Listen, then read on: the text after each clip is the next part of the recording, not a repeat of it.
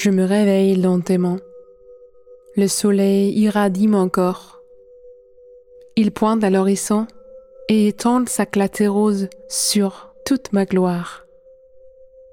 J'ai l'impression de me réveiller dans une grosse coquille. Je suis entourée de couleurs rosées. Je m'étire et je sens en début des frémissements et des glissements sur mon corps.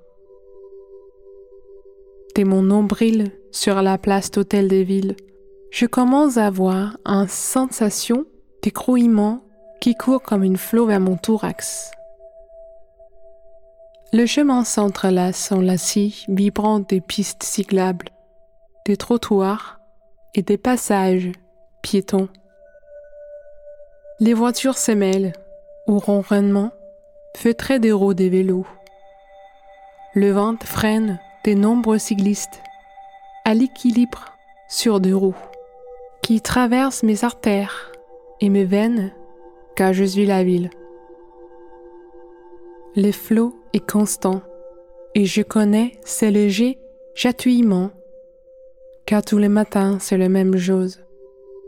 Qu'il pleuve ou qu'il neige. Je m'étire et je manque de faire se rentrer dedans deux voitures au niveau de mon coude doigt.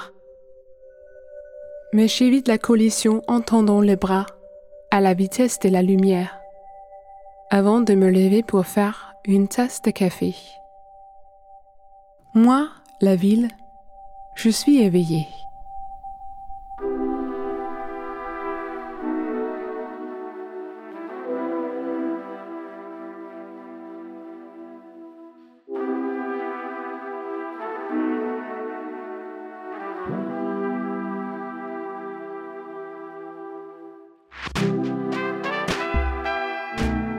Bienvenue au troisième épisode du podcast La Curiosité. Je suis Mette Molge et je suis danoise. Pour la plupart des Danois, le vélo est pratiquement une extension du corps. Je suis presque en fusion avec mon vélo. J'enfourche mon deux roues pour aller n'importe où en ville. Quand je suis sans mon vélo, c'est comme si on m'avait pris une partie de ma mobilité, comme s'il me manquait une jambe ou un bras. Et le thème de cette émission, c'est justement la ville et le vélo. Le point de départ pour chaque épisode est une exposition au bicolore.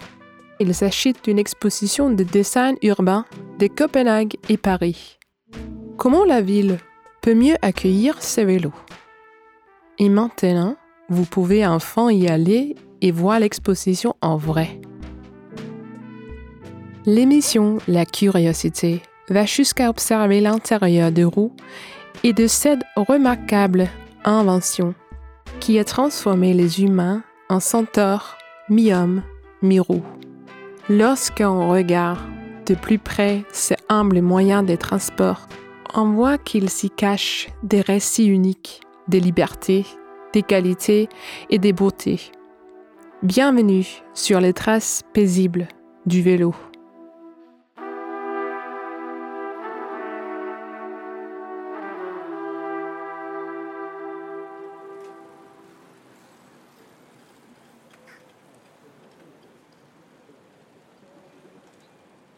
Écoutez bien. Que remarquez-vous? Un bruisement de cliquetis métalliques. Le bruit que vous venez d'entendre, c'est le son de pistes cyclables de Copenhague à l'heure des pointes. Selve gummihjulet, det er jo det lydløseste. Une roue en caoutchouc, par définition, c'est incroyablement silencieux. Cela fait quasiment moins de bruit que le velours, qu'une patte de velours. Det er jo næsten mere lydløst end fløjl. Voici Martin Serlin, professeur de littérature à l'Université de Copenhague, auteur du livre Le Danemark au prisme du roue de vélo.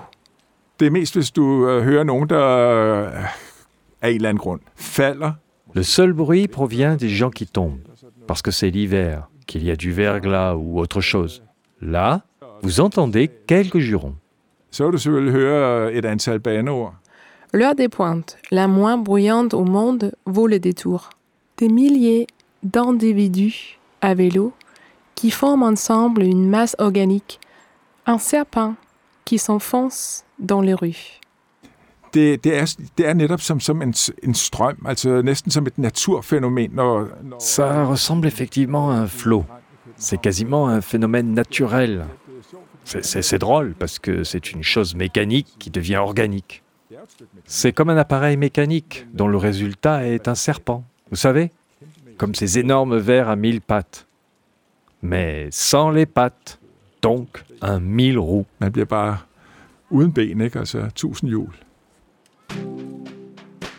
Au départ, la bicyclette était une forme de trottinette, sans pédale, qui petit à petit ressemble de plus en plus au vélo aujourd'hui.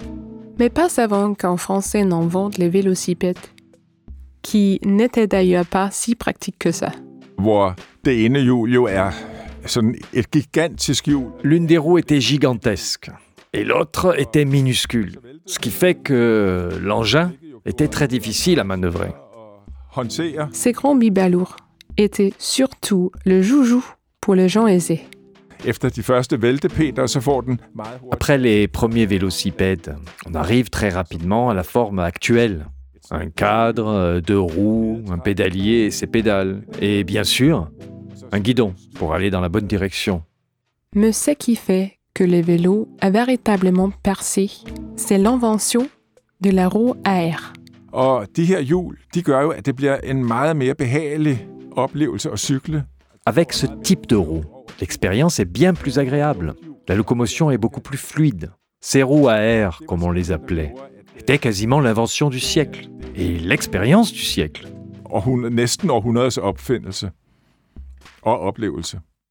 Et aujourd'hui, on roule toujours sur cette invention. Elles ont clairement résisté à l'épreuve du temps. Un vélo en 1900 ressemble à un vélo en 2021. On peut bien sûr ajouter des vitesses, un cadre en titane, euh, etc. Mais pour ce qui est de la forme et de la conception du vélo, dans leur rapport au corps et à l'humain, rien n'a changé. Er.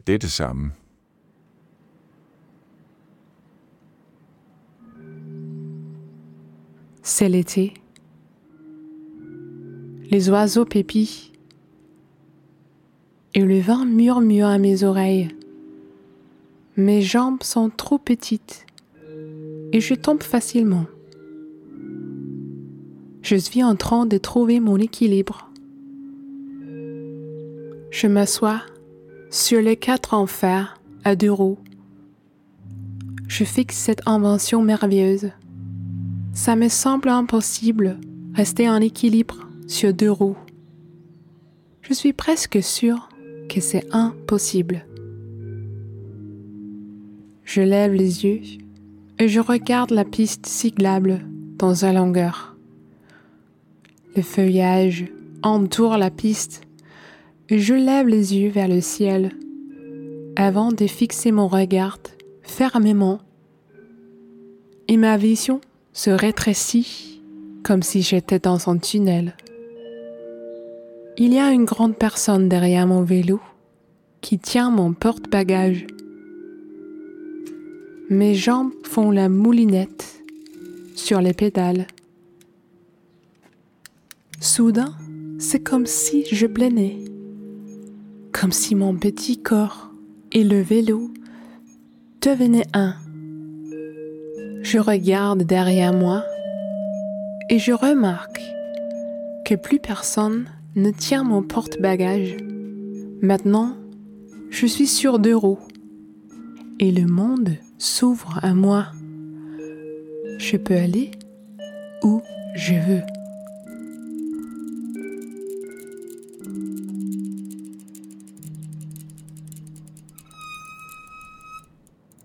Jeg kan tydeligt huske, da jeg lærte at cykle. Euh, je me souviens parfaitement du jour où j'ai appris à faire du vélo. J'avais 5 ans, je crois, quand j'ai eu mon premier vélo. Un vélo d'occasion bleu. Le problème, et je m'en souviens, c'était d'apprendre à freiner. Donc pour moi, au début, freiner consistait à rentrer dans quelque chose, une petite haie ou un buisson. Et le vélo s'arrête parce que franchement, comment voulez-vous freiner sur un vélo quand vous ne maîtrisez pas bien le freinage? Mais une fois qu'on a appris à freiner, le vélo est un outil absolument incroyable. Le vélo est formidable parce qu'il réalise un mariage parfait entre l'humain et la machine. Le cycliste est une sorte de centaure moderne, cette créature mythique mi-homme, mi-cheval. C'est sur un cheval de fer qu'on est assis. Et le cheval de fer est agencé de façon la plus ergonomique qui soit. Il est adapté à la taille du corps, à la longueur des jambes et des bras. Il est agile, on peut improviser dessus. Quand on a un vélo, on peut filer et apprécier le monde autrement. Det man kan se, det er, at øh, man oplever verden jo i fart. On pourrait dire qu'on ressent le monde dans la vitesse. C'est-à-dire qu'on commence à ressentir ce qui nous entoure autrement. Un piéton peut prendre le temps d'étudier chaque détail d'une façade ornée de divinités grecques, etc. Mais quand on est à vélo, et c'est encore plus le cas en voiture. Ce sont plutôt les surfaces colorées qu'on remarque.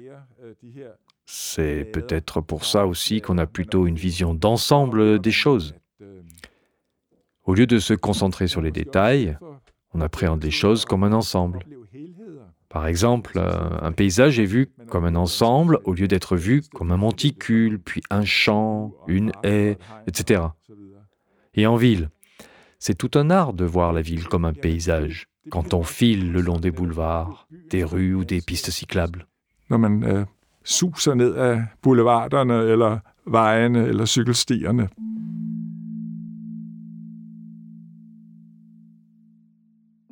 Je suis resté toute la nuit devant ton immeuble.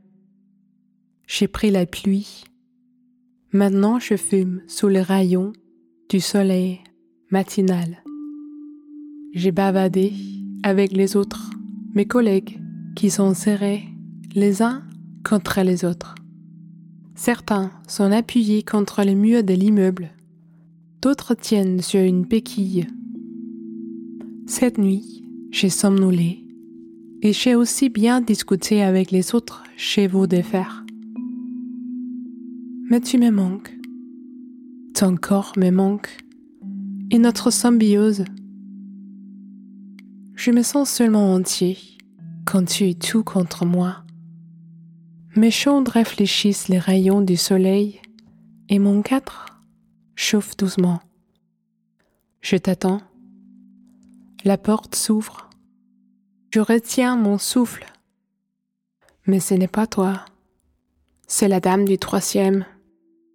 Celle qui a deux enfants elle prend le vélo à côté de moi, hisse les enfants dans le siège bébé et se met en selle. Mon collègue gémit sous les poires de la jarge et nous crie un au revoir. Les pédales rutilants prennent vie et tournent avec les roues, puis disparaissent dans la ville. Je t'attends, car c'est toi qui me donnes vie qui fait que je suis entier. Sans toi, je ne suis qu'un squelette au potentiel inutilisé.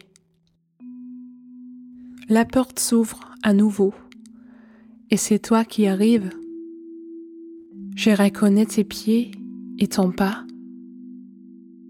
Tu te mets bien en selle et appuies fort sur mes pédales. Tu laisses faire mon design. Je suis bâti pour toi et toi pour moi. Nous sommes un et tes muscles me font vivre. Tu es mon moteur et je suis ta liberté. Une composition en fer, équilibrée, avec des soudures et en vernis brillant.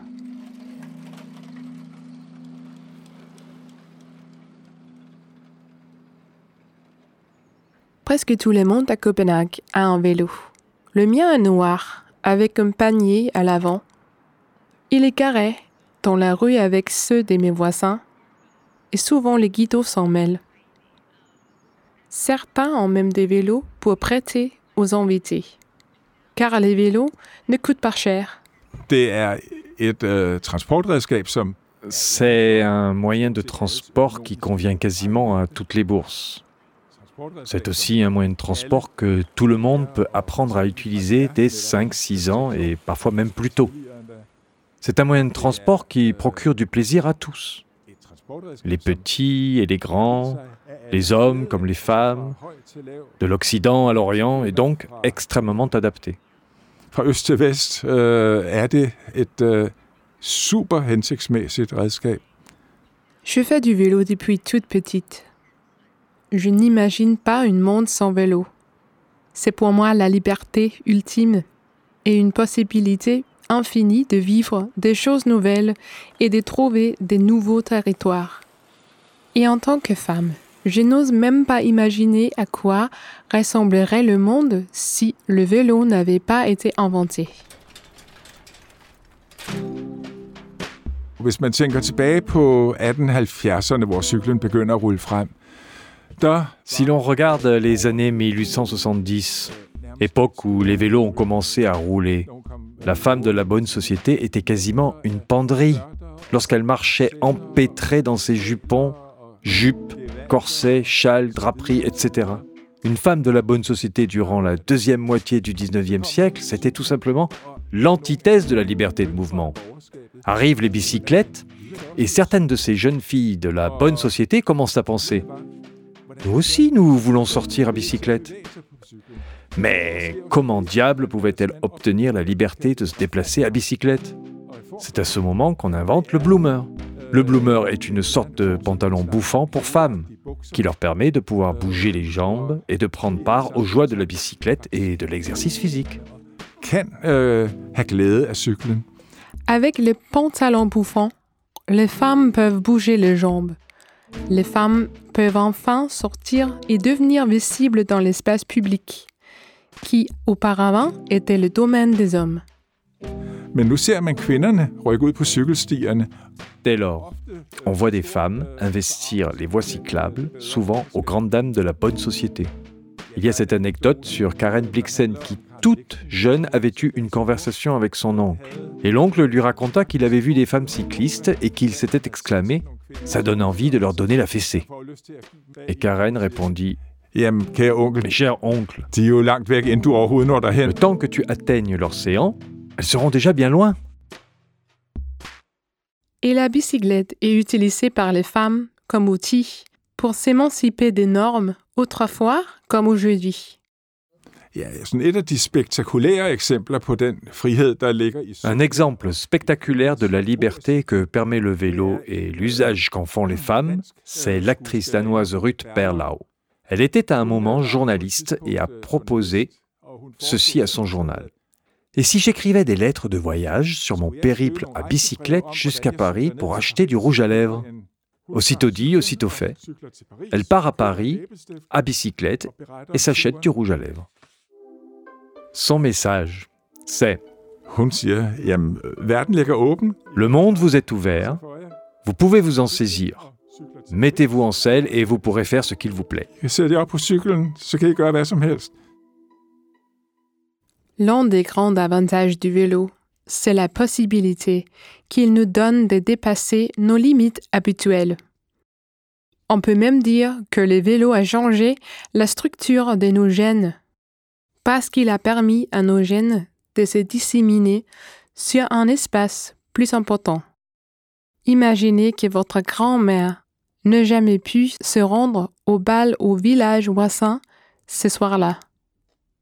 Elle n'aurait jamais rencontré votre grand-père et certains gènes n'auraient jamais pu devenir vous. La prochaine fois que vous verrez un vélo, vous vous demanderez peut-être quelle portée il a pu avoir. Il est possible qu'il a joué un grand rôle dans votre vie. Qui sait?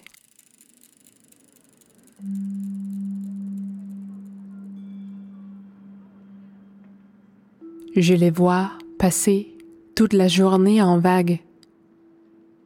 Un troupeau qui file devant moi. Ils sont mous et je suis dur. Je suis solide et éternel. Ils sont mous et périssables. Je les ai regardés, et ce, pendant des années. Je les regarde de loin, d'en bas. Certains m'érondent mon regard, et d'autres se dépêchent sans m'accorder un regard. Pour eux, je suis une évidence. Je serpente, tel une long serpent noir, et j'ai vu de tout. J'ai vu des gens rouler à plusieurs, des gens avoir les coups des foutres avant que je les sépare. Il y en a beaucoup qui sont tombés et sont cognés sur moi, tard dans la nuit. Je ne sens rien, mais les humains saignent et gênent. Chaque jour, une femme roule sur moi. Elle ressemble comme deux gouttes d'eau à une femme que j'ai vue il y a cinquante ans. Elles doivent être de la même famille. Ce serait sa petite fille? J'élevais bien des cyclistes. Au fil du temps, ils sont si mous, ces humains. Contrairement à moi, je suis une piste cyclable et je ne bouge pas d'un pouce. J'avale les impressions et je continue à être dur. Sous la légère pression des roues pneumatiques.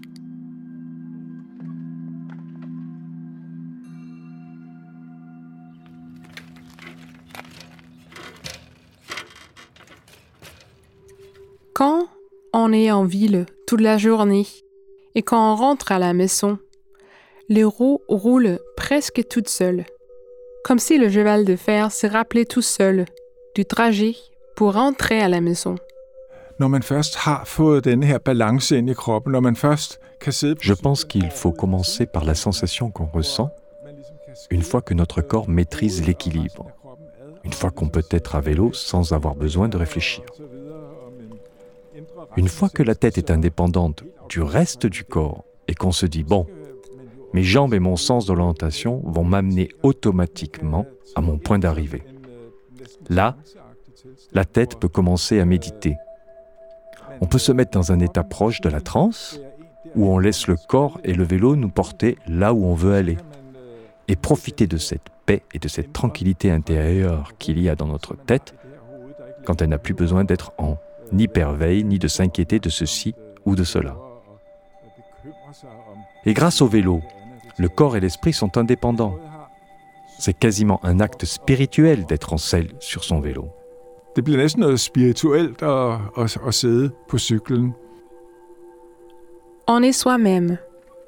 On est dans sa bulle. Et en même temps, on est petite partie d'une grande foule. Noget andet er så, at øh, Il y a un autre élément aussi qui laisse sa marque sur le collectif quand on est à vélo. D'un côté, on est là, sur ce vélo, et on est juste soi-même. Un vélo est une entreprise éminemment individuelle. Et en même temps, on peut ressentir le plaisir d'être à l'intérieur de ce flot dont je parlais précédemment.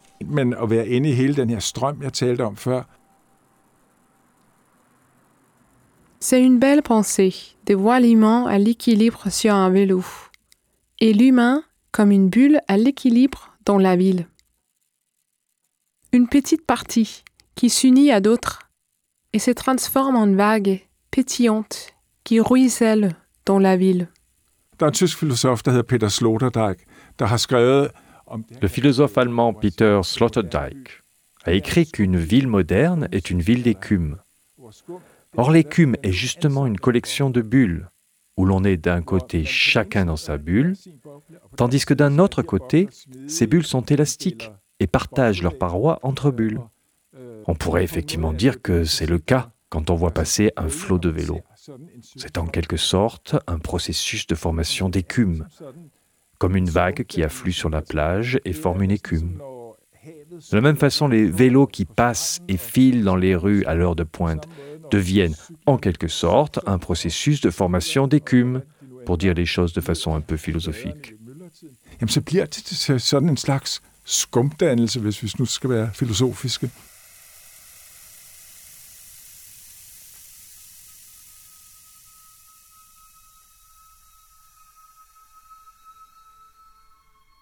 Tu me sors de mon environnement. Au milieu de la nuit, je vois ton outil. Tu le prends et tu commences à marteler et à m'arracher de mon grand corps. Tu jettes un coup d'œil par-dessus ton épaule, sous le ciel scintillant d'étoiles, à trois heures du matin. On m'a jeté là, il y a tellement longtemps que je ne me souviens plus très bien quand c'était. Mais je suis désormais un cadavre, un squelette. Et tu es en train de me découper pour vendre mes organes, un par un, pour leur redonner sa vie ailleurs. Tu es les voleurs, et je suis l'abandonné. Me résigner à mon destin, car je ne suis pas le seul ici. Nous sommes empilés en tas dans les endroits déserts. Squelette usé dans son cimetière à vélo.